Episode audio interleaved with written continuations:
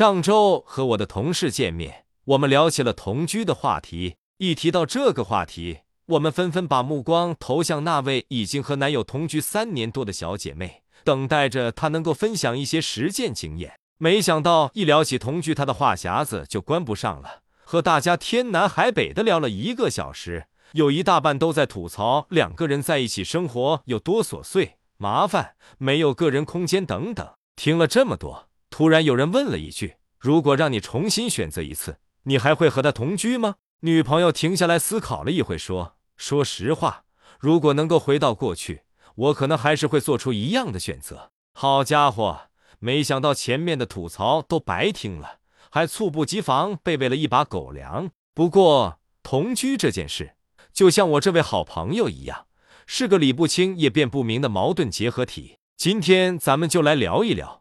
什么是婚前同居？婚前同居容易遇到哪些问题？我们又应该如何做出选择呢？什么是婚前同居？如今，随着人们对亲密关系的态度越来越开放，有越来越多的年轻人选择以同居这种方式作为亲密关系的维系方式。一方面是为了能够每天黏在一起，另一方面也是碍于种种经济因素，两个人将各自的单人床换成了一张双人床。开始了同居生活，虽然既没领证，也没私定终生，两个人的小日子却也过得像模像样。一起买菜做饭、逛街散步、养猫逗狗，也不是没憧憬过浪漫的婚礼。一是因为现实因素的限制，二也自觉心智还不够成熟稳重，所以婚姻始终远远排在后面。等过两年也不迟。可是现实往往是残酷的。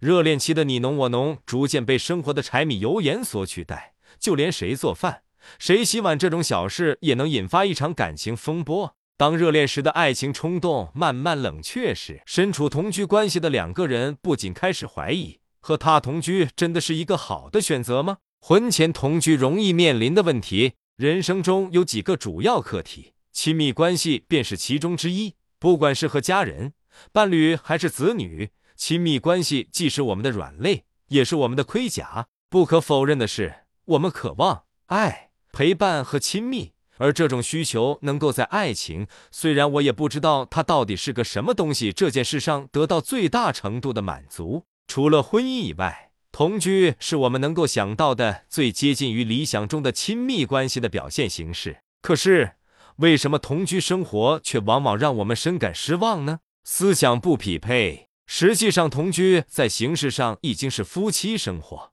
但是人们往往认为自己仍然是在谈恋爱。这种心理和现实之间的差异会增加关系的不确定性。比如，一遇到问题就想着分手、搬出去，或者在日常生活中还是我行我素，丝毫没有责任感等现实因素。相比于婚姻。同居关系中的两个人在对待关系的严肃程度和投入方面有不同程度的差异。有些人是为了结婚而同居，而有些人并没有一个明确的目标和期待。在没有将结婚这件事提上日程的情况下，更容易面临双方父母、工作调动、定居等现实因素的阻碍和限制。透支新鲜感。还记得麦瑟尔夫人为了将自己最好的一面展现在丈夫面前，而每天早早起床化妆吗？同居生活将不可避免地将你真实、自然的一面暴露在对方面前，而这会消耗彼此的新鲜感，可能还没等到结婚那天，就已经对彼此感觉厌烦了。关于同居，你需要知道的是，不要过早同居。研究显示，大部分同居者是因现实因素的偶然推动而逐渐进入同居关系的。而不是经过了认真商量和分析之后的理智选择。处于热恋阶段的情侣更容易做出盲目的、冲动的、不理智的选择。所以，如果选择同居，请不要过早同居，最好是在了解对方以及经过深思熟虑后再做决定。相比于开始，结束更难；相比于开始同居，从同居生活中全身而退需要更大的力量和勇气。